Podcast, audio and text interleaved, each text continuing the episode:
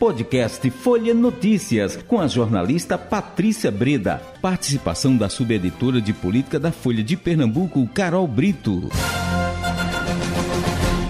Sexta-feira, 23 de setembro de 2022. Tem início mais uma edição do podcast Folha Notícias, direto da redação integrada Folha de Pernambuco. Sou Patrícia Breda.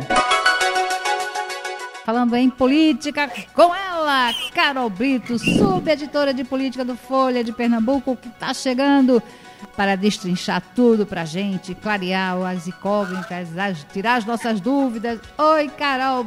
E aí, Carol, a gente, a última pesquisa da Datafolha de ontem, da quinta-feira, apontando uma o Lula liderando as intenções de voto no primeiro turno, né, Carol? Isso, um cenário também não muito diferente daquilo que vem sendo apontado durante toda a campanha, né, hum. Patrícia? Lula ali com em torno de 40% e o Bolsonaro com 30 e um pouquinho, né? Hum. Nessa datafolha. Lula alcançou 47% e Bolsonaro 33%. É, esse número animou bastante a campanha do ex-presidente é, Lula, Patrícia, porque a gente sabe que ele está fazendo nessa reta final do primeiro turno uma campanha muito forte é, em defesa do voto útil, né, do chamado voto útil, é, em que prega a união dos eleitores anti-Bolsonaro para escolhê-lo como opção para liquidar essa fratura o quanto antes no primeiro turno, né? E, e essa deve ser a estratégia que ele vai adotar na próxima semana. É, e os alvos principais é, do ex-presidente deve ser esse em torno de 7% do eleitor do Ciro Gomes uhum. e 5% de Simone Tebet, né, que ainda são aqueles eleitores que apostam na terceira via, numa alternativa para a polarização. O dia após é, essa pesquisa, Patrícia, foi um pouco turbulento aí é, para a campanha do presidente Jair Bolsonaro, né? Um dos principais coordenadores da campanha dele, o Ciro Nogueira, que é o chefe da Casa Civil do governo, é, chegou a anunciar, veja só, com uma semana para o fim da campanha, que iria tirar umas férias Nossa. do projeto de Bolsonaro para se dedicar à eleição de sua ex-mulher no seu estado local. É realmente algo bastante inusitado, né, Isso, Patrícia? Exato. Eu pensei que ele ia anunciar que ele ia para Paris, mas não, ele vai trabalhar. Não, o Ciro é, definitivamente não fez essa moda pegar nas eleições desse ano, é, Patrícia. É, Mas Independentemente disso, o Ciro Nogueira acabou, depois de toda essa repercussão negativa, recuando, dizendo que desistiu de tirar essas suas férias. E a expectativa, é, não falar da campanha é, do Bolsonaro, Patrícia, é de que ele possa radicalizar um pouco mais o discurso, em especial em relação a esses institutos de pesquisa, né? Uhum. Ele que adota sempre esse discurso de questionamento dos institutos de pesquisa, também é, das urnas eletrônicas, né? Há uma preocupação de que ele intensifique esse discurso diante é, desses resultados aí adversos é, para o governo em um momento tão crucial da campanha, né, Patrícia? Isso. E aí, e essa seria a estratégia de, de Bolsonaro, essa radicalização do discurso?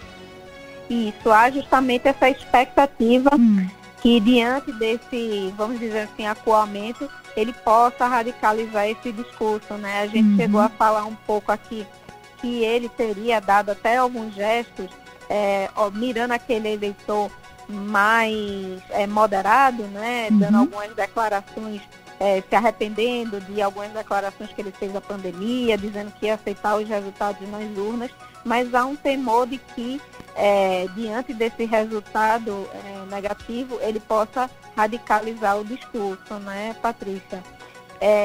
No que é que a gente tem nesse cenário aí para a reta final bem nítido, segundo é, a pesquisa da própria Datafolha, né? Uhum. É que três estados serão cruciais aí nessa reta final, né? Vão ser São Paulo, Rio de Janeiro e Minas Gerais, que são os principais colégios eleitorais que concentram mais de 40% do eleitorado brasileiro.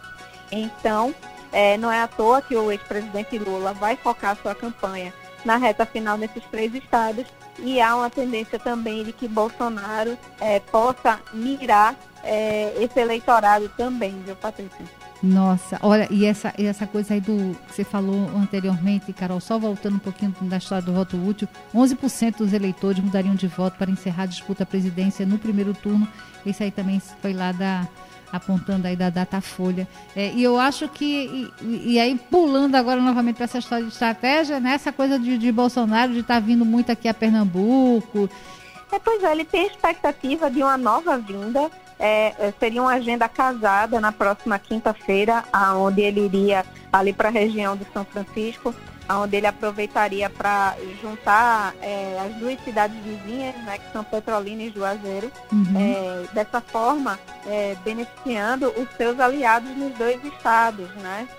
É, vale ressaltar que é, Bolsonaro tem como ex-ministros de sua inteira confiança o Gilson Machado, que foi ministro do Turismo, que é o candidato ao Senado aqui em Pernambuco, e tem também o João Roma lá na Bahia como candidato. Então, é, são candidaturas que ele realmente prioriza e é, não é à toa que ele também vem para tentar reforçar esses projetos locais também. Agora, se você pegar todas as pesquisas que foram é, divulgadas é, nos últimos dias, é, você vê que o sertão de São Francisco é uma das regiões mais lulistas que tem. Então, é um desafio realmente para o Bolsonaro é, tentar conquistar esse eleitorado. E não é uhum. diferente também é, ali na Bahia, né, onde Lula também alcança percentuais é, muito é, elevados principalmente quando a gente vai para o interior, né, Patrícia? Ô, Carol, mais algum destaque que você quer trazer para a gente? Ficamos só, Patrícia, aí na expectativa da última semana também de campanha para governador do estado, né? Uhum. Os candidatos vão intensificar a agenda, principalmente aqui na região metropolitana. Então, se você mora em alguma cidade da região metropolitana, é bem capaz é, de, um, um, algum candidato ao governo do estado passar aí pelo município, porque é a região que concentra a maioria do eleitorado e é a região que é, é eleita por todas as campanhas como aquela que vai decidir as eleições desse ano, viu, Patrícia? É isso então, Carol. Um abração para você, um bom fim de semana. Até segunda-feira. Um abraço até segunda-feira e bom fim de semana para você e os ouvintes, Patrícia. Chegamos ao fim de mais um podcast Folha Notícias. Perdeu alguma edição ou quer ouvir de novo? É só baixar os aplicativos SoundCloud, Spotify e Deezer e buscar pelo canal Podcasts Folha de Pernambuco.